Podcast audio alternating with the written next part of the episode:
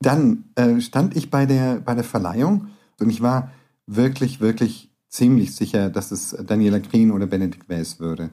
Als es eben dann gesagt wurde, dann habe ich es zuerst, dann haben die nämlich ein Zitat aus dem Buch gebracht und ich habe mein eigenes Zitat zuerst nicht gleich erkannt. Ja? Ich war so verblüfft und so überwältigt, das kann ich dir nicht sagen. Dora Held trifft. Ein Podcast von DTV Audio. Liebe Freunde meines Podcasts, ich habe heute einen ganz wunderbaren Gast mir gewünscht, gedacht, er hätte bestimmt keine Zeit für mich, weil er ganz viel zu tun hat. Und umso begeisterter bin ich, dass er prompt zugesagt hat. Ähm, zur Einführung. Was haben folgende Bücher gemeinsam? Dörte Hansen, Altes Land, Benedict Wells vom Ende der Einsamkeit, Mariana Lecki, was man von hier aus sehen kann, Francesca Melandri, Aller außer mir, Delia Owens, Der Gesang der Flusskrebse und Benjamin Mayers Offene See. Ich kann es euch sagen, das sind die Preisträger des wunderbaren Buchpreises, das Lieblingsbuch der Unabhängigen, der seit 2015 in Deutschland verliehen wird. Und wer diesen Preis bekommt, der wird sich mindestens im nächsten Jahr auf der Bestsellerliste tummeln. Und im Jahre 2021 hat mein Lieblingsbuch des Jahres 2021 diesen Preis bekommen hochverdient und sehr geliebt von ungefähr 800 unabhängigen Buchhändlern, nämlich Ewald Ahrens, Der große Sommer. Und Ewald Ahrens ist deswegen bei mir und ich freue mich, weil ich ihm sagen wollte, dass dieses Buch so hochverdient gewonnen hat. Herzlich willkommen bei mir im Podcast, lieber Ewald. Hallo Dora. Gleich zu Anfang so ein großes Lob. Ich, ich, ähm, da werde ich, ja, ich erröte gleich ein bisschen. Das habe ich mir gedacht, dass du so bescheiden bist. Ähm, wir werden das nochmal ändern, indem wir mal erzählen, was du alles machst. Äh, das kann man eigentlich kaum machen, wenn man so bescheiden ist, wie ich das von dir denke. Äh, ich finde diesen Preis so wunderbar, äh, nicht nur, weil er das Lieblingsbuch der Unabhängigen heißt, sondern weil das wirklich einer der Preise in Deutschland ist, der tatsächlich auch dazu führt, dass diese Bücher geliebt, verkauft und bekannt werden. Und jeder, der viel liest, hat eines dieser Bücher schon mal gelesen. nicht zuletzt auch deswegen, weil es dann wirklich immer auf der Bestsellerliste steht die ja nicht nur 0815 Titel hervorbringt, sondern eben auch solche. Du warst 2018 schon mal nominiert mit Die alten Sorten. Das war mein erstes Lieblingsbuch von dir. Ja. Und jetzt hat es mit dem großen Sommer geklappt.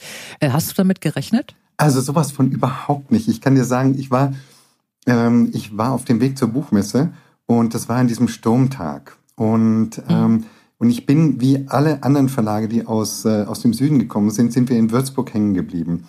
Und ich hatte dann schon mit der Verlegerin von Dumont, da habe ich dann telefoniert und gesagt, Sabine, ich weiß nicht, ich weiß nicht, ob wir das schaffen. Wir hängen hier fest, es geht gar nichts. Und sie hat gesagt, nee, jetzt sieh mal zu, dass du irgendwie kommst und so. Und vielleicht kannst du dir ein Taxi nehmen. Und ich habe mir ein Taxi von Würzburg nach Frankfurt, äh, noch was. Das und dann habe ich aber die, äh, dann habe ich die Kollegen vom Beck Verlag getroffen. Der gesamte Beck Verlag war da unterwegs. Und dann haben wir gesagt, also gut, wir nehmen uns jetzt zusammen ein Taxi. Und dann sind wir zu siebt ähm, in, dem, in so einem Taxi äh, nach Frankfurt gefahren. Und dann äh, stand ich bei der, bei der Verleihung und dachte mir, ey, von den anderen ist jetzt wirklich keiner da. Keiner hat es geschafft. Und ich war wirklich, wirklich ziemlich sicher, dass es Daniela Green oder Benedikt Wells würde. Ähm, ich hatte, ich habe wirklich getippt so. Ähm, und dann, als es, ähm, als es eben dann gesagt wurde, dann habe ich es zuerst, dann haben die nämlich ein Zitat aus dem Buch gebracht und ich habe mein eigenes Zitat zuerst nicht gleich erkannt, ja. Und alle anderen haben schon geklatscht und dann habe ich gewusst, okay, die, die Sabine äh, Kramer und äh, Strache und so, die haben das alle schon gewusst, ja. Und, und haben mich deswegen gebeten, mit dem Taxi zu kommen. Ich war so verblüfft und so überwältigt, das kann ich dir nicht sagen. Mhm. Ich war gar nicht überrascht. Also die anderen Nominierten waren auch sehr, sehr starke Bücher, aber es gibt, deswegen mag ich auch ähm, diesen Titel das Lieblingsbuch der Unabhängigen und nicht das Buch des Jahres oder was weiß ich oder den Buchpreis, sondern es heißt wirklich das Lieblingsbuch der Unabhängigen. Äh, das wählen ja tatsächlich die Buchhändler, die unabhängigen Buchhändler und das sind immer Bücher, die oder immer es ist das Buch, was eigentlich alle am liebsten empfehlen. Ich habe ja jahrelang in Buchhandlungen gearbeitet und bin jetzt mal so darauf angewiesen, dass mir hier bei den Podcasts äh, die Buchhändler noch die Tipps geben oder wenn ich hier wirklich einkaufen gehe. Und dieses Buch ist mir, glaube ich, fünfmal empfohlen worden im letzten Jahr. Ich habe es beim zweiten Mal schon gekauft. Und wir reden nachher nochmal drüber, äh, was ein Lieblingsbuch ausmacht. Und ich, wir versuchen mal der, dem Geheimnis auf den Grund zu gehen, warum dein Buch das gewonnen hat, was eigentlich kein Geheimnis ist, wenn man es gelesen hat. Ähm, Aber das machen wir mal später. Ich habe so viel Formul also so viel, so viel, ich habe so viel äh, Material über dich gesammelt und habe so viel über dich gelesen, dass es wahrscheinlich jetzt ein bisschen chaotischer Podcast wird, weil du einfach auch, ich glaube, du bist gar nicht chaotisch, sonst würdest du es nicht schaffen, aber es klingt alles so. Ich mache mal ähm, eine Ordnung. Du bist in Nürnberg geboren, als erstes von sechs Kindern in einem protestantischen fränkischen Pfarrhaus. Das mit dem äh, protestantischen Pfarrer muss ich manchmal auch bei gebildetem Publikum dazu sagen. Also evangelisch. Ja, genau. nee, vor allem ich bin die, die Frage kommt tatsächlich immer wieder, wenn ich das sage, evangelisch oder katholisch, das, das schießt so raus aus den Leuten. Und dann sage ich, naja, bei sechs Kindern Okay, also protestantisch. oh, es gibt ja auch da, aber da gehen wir nicht näher drauf ein. Nee, nee, machen Kindern, aber Protest, protestantisch und fränkisch in Nürnberg. Ähm, ich habe gelesen, dass Schriftsteller überdurchschnittlich oft aus protestantischen Pastorenhaushalten stammen. Hermann Hesse, Gottfried Benn, Bernhard Schlink, Jean Paul. Musstest du schreiben? Wusstest du das mit dieser ähm, hm. Geschichte? Das, das, ich habe das eigentlich erst später äh, rausgefunden, dass es tatsächlich so ist, dass äh, wirklich aus, aus Pfarrhäusern oft auch Schriftsteller kommen. Ähm, ich glaube, das hat ein bisschen damit zu tun, dass es einfach ja, Häuser sind, in denen das Wort eine große Rolle spielt. Und mhm. ähm, ich denke, ja, vielleicht doch, vielleicht, vielleicht musste es dann doch sein. Ich wusste, dass ich irgendwas werden wollte. Ich, hab, ich war damals noch überzeugt, dass ich ein Genie bin. Das hat sich dann gegeben. Aber ähm, das mit dem Schreiben, das war dann schon eigentlich relativ früh klar. Mhm. Du hast aber noch Umwege genommen. Du bist, das hat mir gut gefallen. Ähm, da unterscheiden wir beide uns nämlich sehr. Wie gesagt, in Nürnberg geboren, mit 13 nach Fürth gezogen. Jetzt hilf mir, 20 Kilometer entfernt oder 30? Ja, aber das oder stimmt. 40? Ähm, ich bin nur, ich bin eigentlich zufällig in Nürnberg geboren, weil da mein Vater ja Pfarrer war, sind wir so ziemlich rumgezogen. Also diese ersten 13 Jahre, die du da ähm, erwähnt hast, da war ich, da bin ich auf dem Dorf aufgewachsen, also in zwei unterschiedlichen Dörfern, so ganz kleinen fränkischen Dörfern und bin dann von dort nach, äh, nach Fürth gezogen. Und ähm, das ist so ein, aber tatsächlich so ein bisschen, das ist wie Köln und Duisburg. Die beiden Städte hassen und lieben sich, sind ineinander gewachsen, aber es macht einen riesigen Unterschied, ob du in Fürth wohnst oder in Nürnberg. Mhm. Ich mein Onkel, meine Tante haben in Heroldsberg gelebt. Ja. Ähm, ich, deswegen kenne ich die Gegend so ein bisschen. Und deswegen habe ich auch so gedacht, also von, von, Nürnberg und Fürth hast du in Erlangen studiert und bist jetzt in Nürnberg an einer Schule. Was ich nur meine, ist, dass der Radius bei ein, einem Schriftsteller deines Kalibers, denkt man ja immer, erlebt in Berlin, New York und Monaco oder so. Ja, genau. Äh, das ist jetzt bei dir nicht so wirklich, du bist nicht so richtig weit rumgekommen. Oder sieht das nur so aus? Nee, das stimmt, in, also das stimmt in der Hinsicht auf jeden Fall. Ich bin, ja, ich bin ja, man könnte jetzt sagen, entweder erfreulich früh oder beklagenswert früh Vater geworden. Also ich war 22, als ich Vater geworden bin. Ähm, nicht mit voller Absicht, könnte man sagen. Und ähm, ich habe damals schon, ich habe äh, Anglistik studiert und natürlich war der Plan, ins Ausland zu gehen. Ähm, und das hat sich dann aber alles, hat sich alles ein bisschen relativiert dann. Und dann musste ich eben ziemlich viel nebenher arbeiten und das hat sich dann, das ging ja dann einfach nicht so. Ich, hm. die, das hat sich dann nicht ergeben. Also ich habe die, die Auslandsreise und alles andere, das habe ich dann nachgeholt, aber tatsächlich die Wohnsituation, nee, ich bin da nicht weit rumgekommen, das stimmt. Aber ist es vielleicht auch äh, eine Fähigkeit, dadurch bekommt man vielleicht auch eine Fähigkeit oder eine Bodenhaftigkeit oder so ein Lebensgefühl, dass man dann später diese Lieblingsbücher schreiben kann, die, die du da geschrieben hast. Bis jetzt reden wir auch wieder später drüber. Äh, aber es wirkt bei dir alles so komplett richtig. Du hast eine große Familie mit, wie gesagt, du bist der älteste von sechs Geschwistern. Äh, deine Großmutter war Malerin, deine Schwester Sigrun ist Schriftstellerin, dein Bruder Helwig ist Schauspieler und Schriftsteller. Ihr seid ja eine ganz kreative und künstlerische Familie. Kann ich mir diese Familie so vorstellen, wie die Familie von Frieda aus deinem preisgekrönten Buch ist? Dieses wilde und laute und ja, miteinander schon, umgehen? Schon. Meine Mutter war sehr, war auch eine sehr, man kann sagen, eine sehr dominante, aber auch eine sehr starke Frau, aber auch sehr, sehr fröhlich und, ähm, und herzlich, aber es war tatsächlich laut und ich, ich genieße das, ich habe das ein schon sehr genossen in mancher Hinsicht, dass ich der Älteste war und dass sich die Eltern gar nicht so viel um uns kümmern konnten. Also wir, wir sind sehr frei aufgewachsen in dem, ähm, wir ersten vier natürlich auf dem Dorf. Das war dann, das, was du so ein bisschen aus alte Sorten auch rausliest. Das war ein sehr kleines mhm. fränkisches Dorf, ein bisschen abseits. Und ähm, doch, es ist so eine Familie. Und ich habe tatsächlich ja auch zwei von meinen, ähm, zwei von meinen Schwestern sind adoptiert, eine aus Indien und eine aus Vietnam. Also wir waren insofern schon eine bunte Familie. Auf einem fränkischen Dorf war das nicht immer einfach für meine Mutter, glaube ich. Und dann so zum Schluss hin ist dann übrigens noch ein Pflegekind dazugekommen. Also so gesehen würde ich sagen, wir, wir sind sogar sieben gewesen dann am Schluss. Aber, aber es ist eine laute, große Familie gewesen, ja. Und ist es auch noch, wir sind, wir halten ziemlich eng zusammen, was vielleicht auch ein bisschen ungewöhnlich ist. Und lesen auch gegenseitig unsere Sachen, wenn sie im Entstehen begriffen sind, oft. Ne?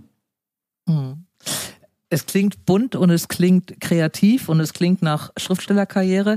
Du bist aber äh, auch noch Lehrer am Gymnasium ähm, in Nürnberg. Ja. Ich bin und, Lehrer geworden, äh, damit ich schreiben konnte. Ja, am Johannes Scharrer Gymnasium in Nürnberg. Ich habe sofort meine Freundin Katrin angerufen, die auch zwei Kinder hat, die auch in Nürnberg auf dem Gymnasium waren, aber sie waren leider nicht bei, bei dir in der Klasse. Sie waren auf einem anderen Gymnasium. Ich war sehr enttäuscht, weil ich dachte, jetzt habe ich hier richtig mal die Trumpfkarte. Ähm, wie lange bist du da schon als Lehrer? Ach, auch schon eine jetzt ähm, ich, eine Ewigkeit. Also ich bin da jetzt seit ähm, 20 Jahren tatsächlich. Und ähm, obwohl ich Spätlehrer geworden bin, also ich bin letztlich mit 30 erst in den Beruf gegangen. Ich habe vorher ein bisschen Jura studiert und ähm, und habe dann erst ja den Magister gemacht, wie wir das damals alle gemacht haben, glaube ich. Ich, ich weiß nicht. Äh, also es war so, dass ich zunächst mal überhaupt nichts mit, mit Lehrersein am Hut hatte, schon deshalb, weil ich eben einfach so ein wahnsinnig schlechter Schüler war und die Schule mit Mühe und Not hinter mich gebracht habe.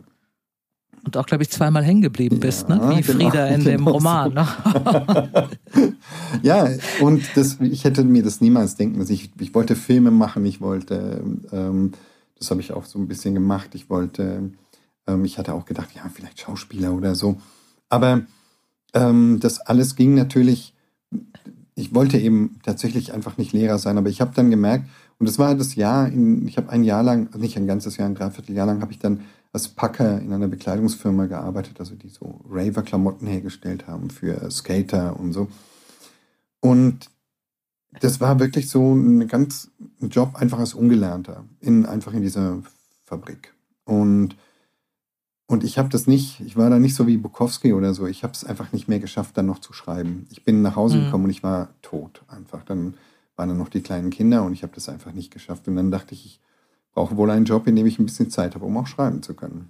Und dann habe ich noch ein paar Semester drauf studiert und ähm, bin dann Lehrer geworden. Und glaubst du jetzt nicht, dass der bayerische Kultusminister richtig zusammenzuckt, wenn er diesen Podcast zufällig hört, weil das ja nun jedes Vorurteil bestätigt, dass Lehrer eigentlich überhaupt nicht viel arbeiten? Oder? Der soll mal zu mir in die Schule kommen. Ah. ne, aber ich meine, du hast ja auch, äh, wir gehen mal weiter auf das ein, was du da alles machst. Also wir fangen mal mit den harmlosen Sachen an. Ähm, du wohnst mit deiner Familie in einem sehr, es gab mal einen, einen schönen Bericht in einer fränkischen, ich glaube in einer Zeitung, ich habe vergessen jetzt aber in welcher, ich habe diesen Artikel gelesen, äh, in einem sehr witzigen kleinen Haus, es sind zwei Häuser, ihr habt da ein spezielles Familienleben, sage ich mal so. Ja. Und da hast du ja alles gemacht. Du hast da Möbel restauriert, du hast Böden verlegt, du hast Terrassen gemauert, du kannst bügeln, du kannst Gärtner, du kannst Gemüse anbauen, was man auch an deinem Buch Alte Sorten äh, merkt. Du kannst kochen, du turnst jeden Morgen an Ringen in deinem Schlafzimmer Wo und fährst jeden das Morgen. Denn alles? Ja, du, da muss man Himmel, irgendwie. Wo hast du das her? viel, viel Geduld und Langmut. Äh, und du fährst jeden Morgen 16 Kilometer auf dem Fahrrad zur Schule. Das sind die Sachen, die mich nur wirklich schwer beeindruckt haben. Neben dem, dass du Lehrer bist und neben dem, dass du auch noch Schriftsteller bist. Und weil das aber alles nicht reicht, ich hätte keine Ahnung, wie ich das schaffen soll, äh, machst du auch noch ein Feiertagsfeuilleton auf Bayern 2. Du leitest eine Schreibwerkstatt am Stadttheater Fürth. Du bist im Musical ähm, zu Hause. Du schreibst da Songtexte äh, und überhaupt die Texte und auch hast dafür auch schon jede Menge Preise abgeräumt. Ähm, gib mir mal irgendwie eine Sortierung oder, oder andersrum. Was von die, all diesen Dingen machst du eigentlich am liebsten? Das klingt jetzt sehr kitschig und sehr klischeehaft oder so, aber es gibt, glaube ich, tatsächlich nicht viel Edleres als die Möglichkeit zu haben, vor jungen Leuten zu stehen und womöglich ihnen ein bisschen was mitzugeben. Ich nehme da jetzt nicht ich, glaube jetzt nicht, dass sie sehr viel Englisch lernen bei mir. Ähm, aber, aber ich weiß, dass manche zum Beispiel auch Englisch lernen wollen, weil sie mir so ein bisschen gefallen wollen und weil das natürlich, weil sie der, und, und, und jemandem eine Motivation zu geben oder jemandem so ein bisschen mh, mm, ein Stück zu begleiten, sagen wir es mal so, ja. Mhm. Und eben nicht, dass, ich will nicht, dass, dass die Schule ein Ort der Angst ist, wie ich das oft erlebt habe, ja. Und das möchte ich nicht. Und ich denke, das ist ein schöner Job. Alles andere dabei ist manchmal echt öd. Also wirklich öd. Es gibt Konferenzen, die mhm. brauchst du nicht. Das würde in, in, in der Verlagslandschaft niemals passieren, solche Konferenzen. Von denen da irrst du, sind, da, hm? da irrst du, da irrst ja? du. Ich war lange, in, ja, da irrst du aber kolossal. Was ich schon an Konferenzen mitgemacht habe, wo man sich wirklich fragt, was um alles in der Welt mache ich hier? Ja, na gut, okay, dann scheint es gar nicht so unterschiedlich zu sein, weil du manchmal denkst du wirklich, das ist alles schon gesagt worden und wir haben mhm. schon darüber abgestimmt und es ist schon mhm. beschlossen. Mhm. Und mhm. jetzt machen wir es nochmal. Mhm. Und das macht mich wahnsinnig, weil es so wenig effizient ist. Also ähm, das kann ich dir sagen, weil, weil ich auch dann das Gefühl habe, ich habe die Zeit dafür nicht. Das, das kann ich nicht brauchen. Und äh, Schreiben ist aber tatsächlich eben meine, ja, die andere Lebensaufgabe. Und, und wenn du sagst, ich, wenn, du das so erzählst, dass das ähm, diese was das alles ist, dann denke ich mir, naja, das relativiert sich natürlich schon. Schau, die anderen müssen auch zur Arbeit kommen. Die fahren dann eben im Auto zur Schule oder, oder zu ihrem Arbeitsplatz. Aber die sind auch eine Stunde unterwegs. Und mhm. ähm, deswegen ist es mit dem Fahrrad zur Schule fahren vielleicht gar nicht so ein, so ein großes Ding. Ich, ich habe sonst einfach nicht viel Bewegung und deswegen mhm. brauche ich dann brauche ich dieses Hin und Her. Und so 30 Kilometer am Tag Radfahren ist gut. Das ist, mhm. ähm, das ist genauso, was ich, was ich gerne habe. Und ich schreibe einfach, ich erzähle gerne Geschichten. Lass mich so sagen. Mhm. Die, ich erzähle wirklich gerne Geschichten und das ist ähm, wahrscheinlich das, weshalb ich dann letztlich auch gerne schreibe. Mhm. Äh, welchem Alter unterrichtest du? Wie alt sind deine Schüler? In welcher Klasse fängst ja, du Ja, meistens schon so ab, ab 15, 16 aufwärts. Die, die mhm. ganz kleinen, die kriege ich eigentlich nie, weil ähm, meine, meine Direktorin, die, die mich wirklich gut leiden kann, die sagt dann, ja, bei dir weinen die Kleinen dann, wenn du ironisch bist oder so. Das, das machen wir lieber. Okay. Ne? Und ähm, ich sehe das auch ein. Ich glaube, mit den ganz Kleinen kann ich nicht so gut. Okay. Na, ich finde es auch, also meine beiden prägenden Lehrer, das waren auch die, die ich wirklich in dieser Pubertät hatte, so mit 13, 14. Ein, also meine Deutschlehrerin, ohne die ich niemals äh, weder ein Buch in die Hand, wahrscheinlich noch eins gelesen, noch verkauft, noch geschrieben hätte. Äh, zu der habe ich immer noch Kontakt. Und das war schon diejenige, die mich am meisten geprägt hat. Und als Lehrerin, das ist, wenn man, man hat manchmal Glück, dass man so auf so jemand trifft. Ja, das war bei mir auch so, dass diese, mm. dass es da einen gab, der, der auch, ja, so Ende der 70er, Anfang der 80er so stark politisch bewegt, der dann gesagt hat, ja, lest eure Geschichten vor. Und wenn ich mir dann, wenn ich das, wenn ich da zurückdenke und denke, naja, dass diese Ergüsse, diese literarischen Ergüsse, die man da so hatte, die waren dann natürlich noch alle sehr ungeschliffen. Aber mhm. dass es ernst genommen wurde, das ja. war das Tolle. Und das mhm. war ein bisschen in der Familie auch so, dass meine Eltern diese Sachen ernst genommen haben. Und ich frage mich mhm. heute, das ist vielleicht so ein bisschen diese große Leistung gewesen, die ich, die ich ihnen, ja, für die ich ihnen dankbar bin.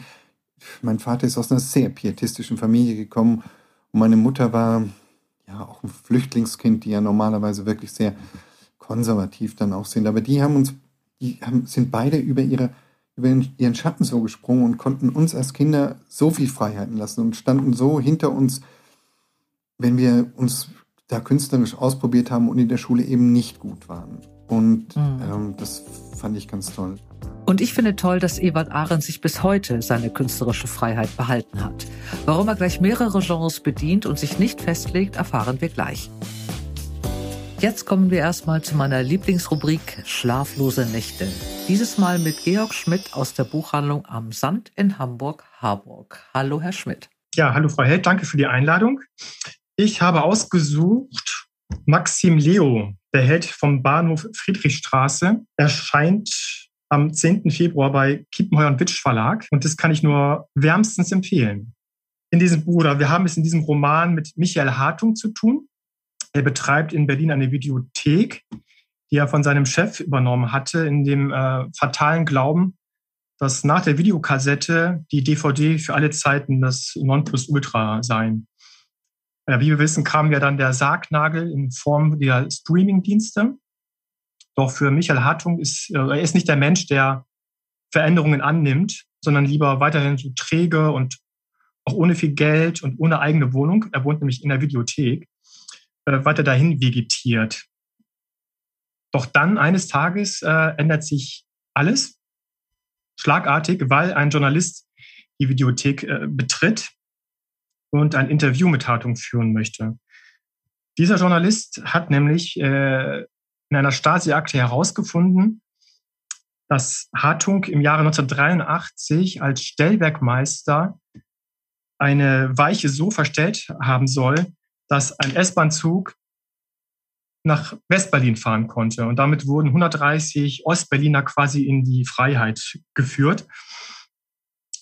Und der Journalist wittert damit auch oder da eine ganz große Enthüllungsstory. Und es steht der 30-jährige Geburtstag des Mauerfalls an. Und ähm, da kommt der Hartung dem Journalisten wie gerufen.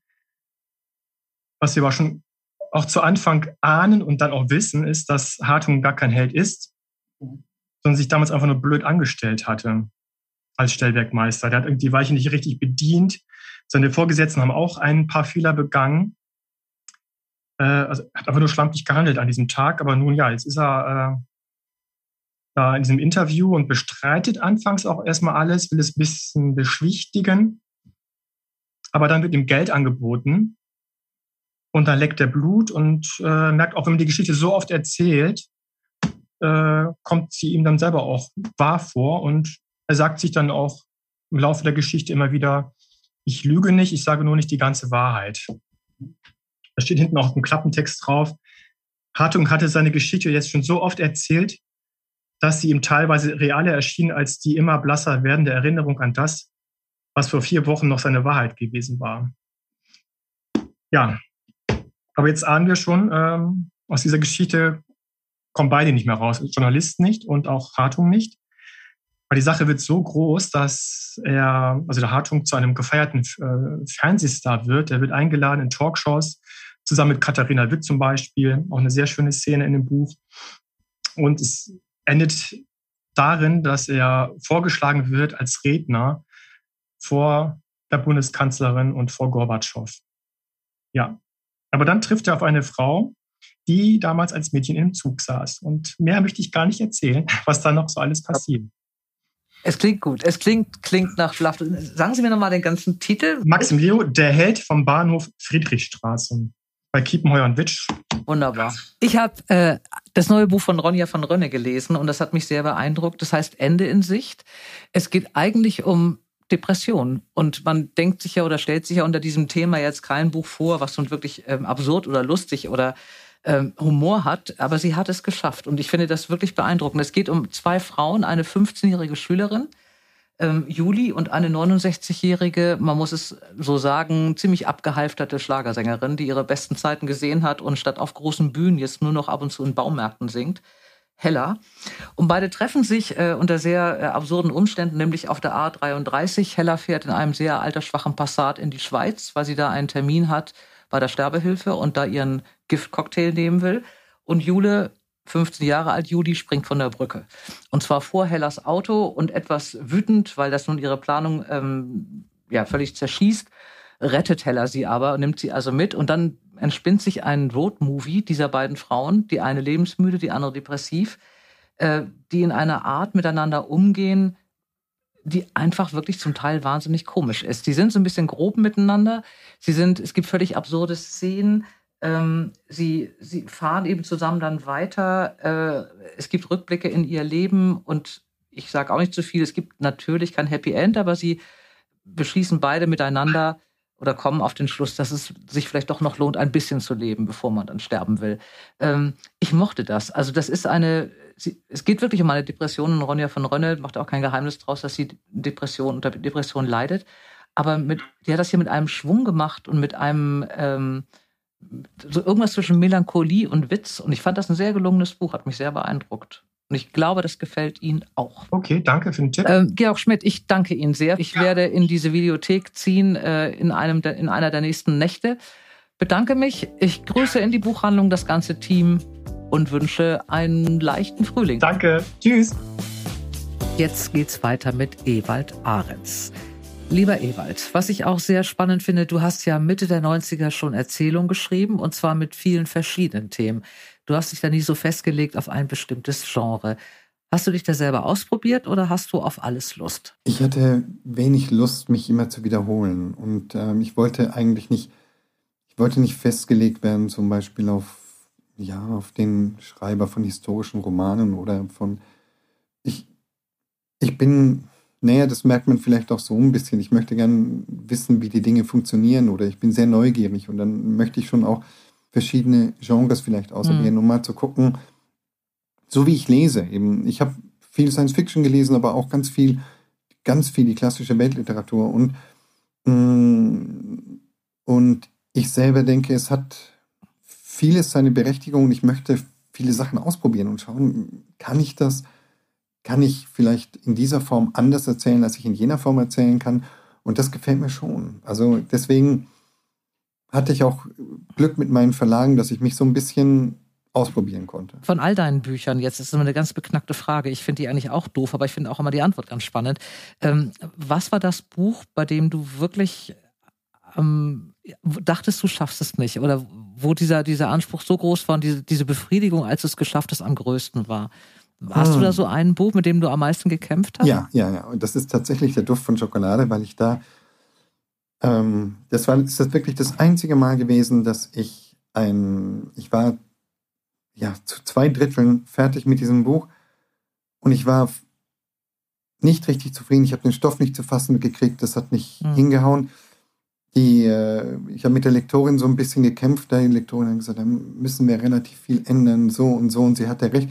Und dann habe ich mir gedacht, okay, ich schmeiße es einfach weg. Ich habe dieses, ich habe das weggeworfen und habe nochmal ganz von vorne angefangen. Mhm. Und dann ließ es sich sehr viel besser erzählen. Ich habe die äh, Perspektive gewechselt und auch die Erzählweise und dann ging es auf einmal. Ich habe da, glaube ich, da wollte ich etwas, was nicht mir entsprach. Ich wollte es, hm, ja, vielleicht dunkler, schwieriger machen, als, als es mir eben entspricht. Ja, und dann habe ich mir gedacht, ja. nee, jetzt erzähle ich die Geschichte so, wie, wie ich sie auch erzählen würde. Und dann ging es einfach besser. Aber das war das Buch, mit dem ich am meisten gekämpft habe. Und da war ich sehr froh, als ich damit fertig war. Mm. Dieses Lieblingsbuch der unabhängigen Buchhändler wird gewählt aus 232 vorgeschlagenen Titeln. So war das zumindest 2021. Und es werden dann fünf Bücher nominiert und eins gekürt. Und das hast du im letzten Jahr gewonnen. Und nicht nur, da sei sicher, weil du der Einzige warst, der es auf die Messe geschafft hat, trotz des Sturms. Aber man sieht mal wieder, ähm, es lohnt sich. Es lohnt sich einfach dann auch ein Taxi zu nehmen. Ja, ich glaube, dass, also ich glaube, dass die Jury, und ich kenne so ein paar Leute, die in dieser Jury sind, das sind wirklich alles gute Leute, die sind, glaube ich, nicht mit solchen Sachen zu bestechen. Da geht es wirklich um das Buch.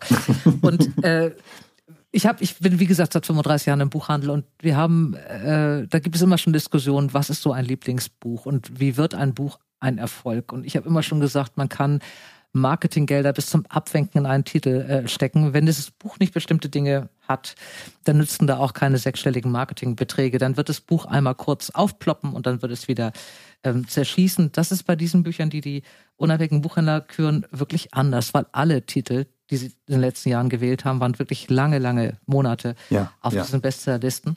Ähm, ich habe überlegt, ich habe auch versucht, Sachen aus deinem, also aus beiden, ich mochte beide Bücher wahnsinnig gern. Bei so einem großen Sommer, da war ich wirklich richtig so ein bisschen verliebt. Der hat noch was anderes. Ich habe versucht, so ein paar Stellen rauszuschreiben. Es macht aber nicht wirklich Sinn, weil wenn man die rausnimmt aus diesem großen Ganzen, ähm, dann verpuffen die so ein bisschen. Aber so nur als Beispiel. Ähm, es geht um Frieda, eigentlich Friedrich, der ähm, ja das zweite Mal eigentlich jetzt äh, droht, sitzen zu bleiben und der jetzt eine Nachprüfung machen kann äh, nach den Sommerferien.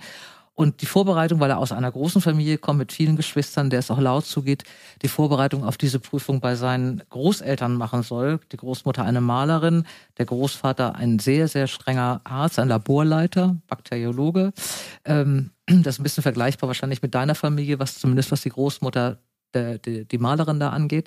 Äh, und dieser Frieder, den begleitet man also jetzt in diesem einen großen Sommer, in dem nicht nur diese Nachprüfung vorbereitet wird, sondern in dem er sich auch verliebt und in dem es um einen Freund geht und es geht ums Erwachsenwerden, es geht um den Sommer. Aber was da ans Herz geht und zwar so mitten rein trifft, das ist, glaube ich, diese, diese Sprache, die du hast. Du hast, äh, du erzählst Dinge, die jeder von uns kennt. Also es sind so banale Geschichten und das ist immer so ein bisschen die Gefahr, wenn man das rausnimmt, dann wirkt es kitschig und das ist es aber eben nicht. Das ist genau die Kunst, die du hinkriegst. Du kippst nie über die Kitschkante. Ähm, da gibt es so eine Überlegung, dass Frieda draußen sitzt, es ist ein heißer Sommertag, der vorletzte vor den Ferien und er guckt raus und denkt, warum hört das Glück eigentlich immer an der Fensterbank auf? Das finde ich so niederknien, so ein Satz. Oder wir sahen aus dem Fenster in den Himmel. Punkt. Ein Kondensstreifen verging im Blau. Punkt. Sommer. Punkt. Und du weißt sofort, was es ist. Ist es so einfach, diese, diesen Gefühlszustand einfach nur mit den richtigen Worten zu beschreiben oder ist es einfach auch so eine Fähigkeit, die du hast und hilft dir das Lehrerdasein? Das ist eine ganz verschachtelte Frage. Hilft dir dieser Umgang mit diesen jungen Leuten, dich daran zu erinnern, wie es dir damals mit 17 ging? Ist das hilfreich für dich? Oder hast du einfach so ein grandios gutes Gedächtnis? Mm, ich, ich, hm, das ist, also ich, ich, ich glaube, ich muss es auf zwei Ebenen vielleicht beantworten, weil ich sagen muss, ich bin es, für mich ist es so, dass ich denke, der Umgang mit den ähm, mit jungen Leuten, den hätte ich gar nicht so hoch eingeschätzt. Aber wenn ich das jetzt manchmal betrachte, dann denke ich mir, es hilft mir, weil es eine stete Erinnerung an meine eigene Jugend ist. Weil immer dann, wenn da jemand ist, der eben auch gerade, der eben auch gerade eine, dem ich eine, eine schlechte Note geben muss, ja, dann gebe ich die Schulaufgabe raus und denk und weiß genau, wie das ist ich weiß, dass das, dass man dann so ein bisschen cool darüber hinweggeht und so und es trifft einen doch und man weiß nicht so richtig, wie gehe ich jetzt nach Hause und erzähle das. Selbst bei toleranten Eltern ist es so, man will sie ja nicht enttäuschen, ja. Und dieses Gefühl, mhm. ähm, das, ich, ich weiß, oder ich werde dann daran erinnert, wie das für mich war. Und ich glaube, das macht das aus, auch wenn die, wenn sie heute ganz anders sprechen, wenn sie ich glaube, die, die Grundgefühle, dieses, die zitternde Verliebtheit, ja, diese Sachen, und ob ich jetzt da auf eine, ja, tatsächlich, ob ich da jetzt auf eine, auf eine SMS warte oder auf, äh, oder auf einen Telefonanruf, mhm. damals, ich glaube, das, das gibt sich nicht so viel und das ist gleich. Und deswegen erinnert mich das schon daran. Und ich glaube, dass dieser Kontakt deswegen vielleicht doch mehr ausmacht, als ich bisher oder als ich oft dachte. Auf mhm. der anderen Seite ist es so, dass diese, dass diese Jugendzeit, ja, Kindheit und Jugendzeit, aber besonders diese Jugendzeit so etwas ist, aus der ich immer und immer wieder schöpfe, weil es auch eine, es war auch ungewöhnlich. Ich habe auch eine, eine wunderbare Clique gehabt. Wir waren, wir waren, glaube ich, schon ein bisschen ungewöhnlich und man, man kam sich vor wie Sartre und ähm, wir waren auch irgendwie halb Existenzialisten und links und, und, und ähm, man ist dann auf Demos gegangen und kam sich vor wie wie Künstler und so und hat aber gleichzeitig gemerkt, dass, dass diese Zeit ja eigentlich schon vorbei ist. Mhm. Dass man das gar nicht mehr machen kann, dass man eben nicht mehr da in den 50er, 60er Jahren ist, sondern in einer bleiernen Kohl-Ära. Und ähm, ja, und das war, mm, aber, aber das erinnert mich daran.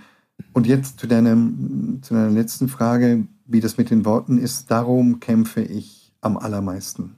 Dass ich mhm. möglichst einfach sagen kann, was es für ein Gefühl war. Und das triffst du jedes Mal. Und das ist mich wirklich sehr, sehr beeindruckt in diesem Buch, weil ich, das war ungefähr auch meine Zeit ein bisschen, ich bin fünf Jahre früher gewesen, aber es war auch dieselbe bleibende Zeit und du hast eingangs gesagt, du warst überzeugt, du wärst ein Genie, das war ich auch zeitweise, also nicht ganz so breit aufgestellt, also um, ich war sehr schmal aufgestellt als Genie, aber ich habe gedacht, Genie ist Genie. Habe ich auch gedacht. So, also dann ein ganz großes in einer kleinen Geschichte, aber da eben wirklich die beste. Aber es war tatsächlich diese, es sind diese kleinen Momente, eben dieser Kondensstreifen im blauen Himmel. Und dass man dann nicht schreibt, es ist Sommer, sondern einfach nur Sommer. Und das ist einfach dieses Perfekte. Und ich glaube, das ist diese Geschichte zum Lieblingsbuch, dass du mit so ganz wenigen Tupfern ein Gefühl rausholst, was ich wirklich seit 40 Jahren vergessen hatte. Ähm, das hat mir so gefallen. Und äh, ich glaube, deswegen ist das Buch auch zu Recht dieses Lieblingsbuch geworden, weil das jedem gefällt. Es gab irgendwann, das ist mal ein, ein Wort, was ich wirklich hasse, so eine Marketing-Erfindung, Coming-of-Age-Romane. Ja, also man sollte ja. heute noch den Menschen erschlagen, dass sich das mal auf einer vermutlich genauso sinnlosen Konferenz ist dieses Wort mal gefallen, weil kein Mensch mehr Bock hatte und es keinem mehr was einfiel, kam dieses Wort. Und das hat sich irgendwie festgesetzt. Ich finde es wirklich absolut schädlich, ich finde es grauenhaft. Ähm, ich finde einfach, du hast da einen Roman geschrieben mit dem großen Sommer in dem man sich wirklich erinnern kann, was eigentlich ein Sommer ist und was eigentlich ein Gefühl ist. Es geht nicht nur um eine Schulgeschichte, es ist auch die erste Liebe. Es ist auch eine ganz wunderbare Freundschaft zwischen Frieda und seinem, seinem Freund Johann, der ein extremes Problem bekommt. Ein, ein ganz schlimmes ist die, die Liebesgeschichte der Großeltern. Äh, du hast da viel drin mit, mit keinem unnötigen und falschen Wort. Also ich war wirklich sehr, sehr verliebt in Frieda und in Johann, aber auch in, in den Großvater ähm, und in diese Familie. Und man möchte eigentlich jetzt genau da sitzen in dieser Badeanstalt. Übrigens hat, haben eine, haben eine befreundete Buchhandlung aus Osterholz-Scharmbeck, das, die wird von zwei Schwestern geleitet, mhm. die auch zu diesem Gremium gehören und auch unabhängige Buchhändler sind und auch diese Wahl mit äh, wählen. Die haben ein Filmchen gedreht. Die sind tatsächlich in Osterholz nachts in, eine, in, eine, in ein Schwimmbad eingestiegen und haben das nachgespielt, Nein. weil auch die in dieses Buch verliebt waren in Osterholz-Scharmbeck, die Buchhandlung Schatulle. An dieser Stelle Grüße. Die haben auch schon mal einen Buchtipp gemacht. Oha, von denen kam übrigens der Tipp von, das war das erste Mal, dass ich von diesem Buch gehört habe, nach diesem Film. Und dann habe ich es mir gekauft und seitdem bin ich ja so begeistert. ähm, aber ich wollte noch mal, weil du so unterschiedlich äh, schreibst, äh, und ein, eins wollte ich nicht vergessen, die alten Sorten, das Buch, was zwei Jahre vorher erschienen ist, was auch nominiert war in dem Jahr für den für das Lieblingsbuch, aber es nicht bekommen hat. Da schreibst du aus der Sicht, das fand ich auch ungewöhnlich. Du schreibst aus der Sicht zweier Frauen, einer etwa 50-jährigen Bäuerin und einer 17-jährigen jungen Frau, die psychische Probleme hat. Ähm, das muss man sich auch trauen. Als mittelalter Mann ja. Äh, und Gymnasiallehrer in die, in die Rollen zweier Frauen zu schlüpfen und dabei sich nie im Ton zu vertun. Wie schwer war das? Oh, das war schon schwer. Also ich hätte mich das auch vor zehn Jahren nicht getraut. Also das wirklich genauso wie du sagst, das hätte ich, ich hätte es mich nicht getraut. Aber ähm, auf der aber auf der anderen Seite habe ich mir gedacht, wenn das musst du, und ich be benutze jetzt hier ganz bewusst auch die, die männliche Form, das musst du als Schriftsteller auch können. Das mhm. gehört dazu. Du musst auch, du musst, wenn es drauf ankommt, musst du auch erklären, was ein Baum denkt muss es glaubhaft machen können. Das, das ist, das, also das ist die, diese wahre Aufgabe der Schriftstellerei, dass du, dass du die Möglichkeit hast, dich anzuverwandeln. Und das ist ja im Schreiben, und das ist ja diese, diese wunderbare Sache beim Schreiben, dass du auch, und auch nochmal ganz bewusst diese männliche Form, dass du als Autor auch in diese weiblichen Figuren schlüpfen kannst und und durch ihre Augen sehen kannst. Das musst du ja zuallererst mal selbst machen, bevor das dann die Leserinnen auch können. Und deswegen ist das so ein, deswegen ist das so ein großartiger Job. Deswegen ist das so eine großartige Sache. Aber man muss es natürlich, ich, ich glaube, dass, dass da zum, zum einen das richtige Schreiben gehört, also das richtige Handwerk, aber dann vielleicht eben auch ein bisschen, ja, natürlich auch Erfahrung und, und, und Erfahrung, die du machst, ja. Also wenn, ich, ich denke mir, man denkt ja immer in der eigenen Familie kommt das nicht vor, aber irgendwann dann habe ich dann auch gesehen, hatte ich Jahre später, viele Jahre später eigentlich, ja, nachdem das war, habe ich dann gesehen, dass meine Tochter diese Narben an den Oberschenkeln hatte, ja, und ich habe mir gedacht, mhm. okay, wie ist das passiert? Warum habe ich davon mhm. nichts mitbekommen? Ja, mhm. was und das ist halt auch sowas, ja, von dem du denkst so, oh, und das ist fließt da auch mit rein, mhm. natürlich, ne? Aber muss man dann nicht eher Schauspieltalent haben als äh, schriftstellerisches Talent? Weil ich glaube, das Problem, es geht mir ganz oft so, wenn, ist aber auch umgedreht, wenn Frauen aus Männersicht äh, äh, schreiben, da kann ich es nicht so wirklich beurteilen. Aber wenn Männer aus Frauensicht schreiben, dann denke ich ganz oft, das würde eine Frau jetzt nie machen. Oder die würde auch nicht so reagieren. Oder die würde es auch nicht sagen. Und das meine ich jetzt gar nicht klischeemäßig, nee, aber es, es gibt so, manchmal ja. so Also ich, ne, ich weiß, wie, da denke ich auch mal, äh, muss man da nicht mehr. Also ich hätte, ich hätte ein großes Problem, glaube ich, aus der Sicht einer, keine Ahnung, jungen Mutter zu schreiben, weil ich nie eine war. Ähm, entweder bin ich jetzt so schauspielerisch begabt, dass ich es mir so anlesen oder oder vorstellen oder mich da oder durch andere Leute, durch Beobachtungen anderer mich da so reinfummeln kann, dass ich das so selber vielleicht nachempfinden kann in diesem Moment.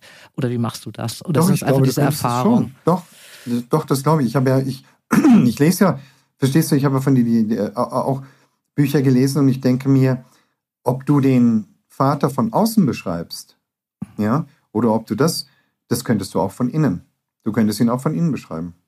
Ich glaube nicht, dass das, mh, mm, ich, ich gebe dir recht, dass man ein bisschen schauspielerisches Talent vielleicht braucht oder einfach diese, auch diese Lust an der Verwandlung haben möchte. Ja, ja, das ist das, glaube ich. Mhm. Ja. Ja. Aber vielleicht ist es das. Ähm, um das mal so zurückzunehmen, ich glaube, du könntest das. Also von dem, wie du, wie du das beschreibst und wie das sich dann eben, wie ich, ich bekomme ja von dem Vater trotzdem viel mit. Ja, ja aber ich bin, glaube ich, innerlich ein alter Mann. Das, das merke ich ganz oft. Ich, ich spreche auch mittlerweile so. Ich glaube, im Inneren bin ich wirklich ein Rentner, ein männlicher Rentner. Das ist, glaube ich, so. Ich bin da so angelegt. äh, aber das war ich auch schon vor zehn Jahren. Dann das, nehmen wir das mal so das, hin. Das aber fällt dann mir wirklich. Eine junge Mutter wäre für mich die schlimmere Aufgabe. Also da hätte ich, glaube ich, mehr Probleme. Ja, ja. Ja, das ist tatsächlich so. Ähm, was aber bei den alten Sorten auch noch ist, also bei der bei dem großen Sommer ist es ja neben der Liebe und dieser diesem man, man hat das Flirren von diesem Sommertag so in der Nase. Also man weiß genau, wie es draußen aussieht und wie es riecht und wie sich eine, eine heiße Aschenbahn anfühlt. Also du hast so eine, ein Talent für diese kleinen Dinge, diese, dieses Mosaik so zusammenzupacken, dass man wirklich da bei einem so eine Art Bundesjugendspiele, man sitzt da wirklich auf diesem, auf dieser Bahn und weiß, wie sich das anfühlt ja. wie das riecht. Das, das kannst du ganz wunderbar machen. Äh, bei den alten Sorten hast du dazu also das ist die Geschichte dieser beiden Frauen, die sich da gegenseitig helfen, die sich auch gegenseitig so ein bisschen retten. Da hast du aber wirklich auch so eine Einführung in die Landwirtschaft gegeben. Ich habe nie gedacht, dass mich das Schnaps machen interessiert, so in der Art. Da merkt man aber, dass du da selber auch wahnsinnig viel machst, oder? Ich meine, das muss ja auch alles stimmen, was du da beschreibst. Das ja, tut ja das auch. kommt sicher aber auch von der, das kommt sicher auch von dieser Kindheit auf dem, auf dem Dorf da, dass ich, ähm, das war noch, also das war zum Teil wirklich noch ziemlich archaisch. Ich meine, das war so ein kleines völlig strukturschwaches Dorf, da sind die Leute zum Telefonieren noch ins Pfarrhaus gekommen, ja. Und, äh, und da gab es bei weitem nicht auf jedem Hof ein Auto. Und wir, wir Kinder sind, also wir hatten, du hast, wo hast du eben spielen? Du hast eben nur dort spielen können. Also es gab da keine Spielplätze oder sowas, sondern du bist dann auf mhm. die auf die brauchte Höfe. man ja auch nee, nicht. brauchte man Mhm. auch wirklich nicht. Mhm. Und da bist du natürlich mit. Ja? Und Mhm. das hat mich immer, das hat mich nie losgelassen. Und das wollte ich, ja, dann natürlich mit, mit 20, 25, da hat man ja auch mal diese Träume dann so, ja, von der Landkommune, alle, alle leben zusammen, man äh, versorgt sich selbst, man ist da vollkommen autark. Also, ähm, mich hat das immer interessiert. Mich haben solche Sachen Mhm. immer interessiert. Deswegen habe ich beim Restaurator gearbeitet, dann probiere ich die, ich wollte immer wissen, wie diese Sachen gehen. Und Mhm. ähm, ja, manchmal scheitert man grandios. Also zum Beispiel beim Pfropfen von, von ähm, Apfelsorten auf einen anderen Baum ich, bin ich bis jetzt immer noch gescheitert. Ich habe ich noch nicht hingekriegt. Aber das schaffe ich schon noch. Äh, Ich würde jetzt fast sagen, es beruhigt mich, dass du mal eine Sache nicht kannst. Nicht mal so was Simples wie das Aufpropfen eines Apfelbaumes auf den anderen oder so. Das hat mein Großvater schon vor 40 Jahren gemacht. Ja, natürlich. Also ich würde noch nicht mal ähm, den Apfelbaum groß werden lassen, vermutlich. Ich habe da so im Gegensatz zu meiner Mutter überhaupt keinen grünen Daumen. Ewald Ahrens, ich habe mich sehr gefreut, dich wenigstens so kennenzulernen. Wir werden das nachholen. Wir haben das vorhin uns schon geschworen. Ähm, entweder gucke ich mir die Ringe bei dir in deinem kleinen Haus an und deine ich würde dich alten wirklich Sorten. gerne kennenlernen. Das werden Also wir so- machen. Wir machen das doch nochmal richtig. Ich bin Fall. sehr, sehr gespannt auf das, was du schreibst. Äh, Du bist verdient der Lieblingsautor der unabhängigen Buchhandlung geworden. Die haben sie eine richtige Wahl wie jedes Jahr getroffen. Ich bin froh, dass es diesen Preis gibt. Ich Ähm, muss da auch sagen, zu diesem Preis, es ist der Preis, der eigentlich am allermeisten aussagt. Von den Preisen, die es in Deutschland gibt, an den Literaturpreisen, finde ich, ist es der, ist es der ehrlichste und der direkteste. Und, und echt so gesehen wirklich der schönste. Danke, dass du heute mein Gast warst. Es hat mich sehr, sehr gefreut. Ewald Dora, Ahrens. vielen Dank für dieses ganz schöne Gespräch. Danke dir. Das war's für heute. Und mein nächster Gast, auf den ich mich sehr freue, ist mein Lieblingssachse, Frank Goldammer, der Kriminalromane schreibt, die im historischen Dresden spielen und jetzt auch in der Gegenwart. Ihr könnt gespannt sein. Du musst dir vorstellen, du bist ein ganz normaler Bürger und jetzt kommt plötzlich die Stasi auf dich zu. Und dann verlangt die im Prinzip nur von dir, dass du deinen Nachbarn beobachtest. Und dann muss man für sich entscheiden, lege ich mich jetzt mit der Stasi an oder habe ich diesen Mut, die Stasi hat gar nichts gemacht. Also man konnte auch ablehnen, aber das weiß man ja nicht in dem Moment. Ja, man weiß ja nicht, wie reagieren die. Ihr Lieben, alle Buchtipps findet ihr in den Show Notes und ich wünsche euch ganz viel Freude beim Geschichtenentdecken. Bleibt gesund und heiter, eure Dora. Dora Held trifft. Ein Podcast von DTV Audio.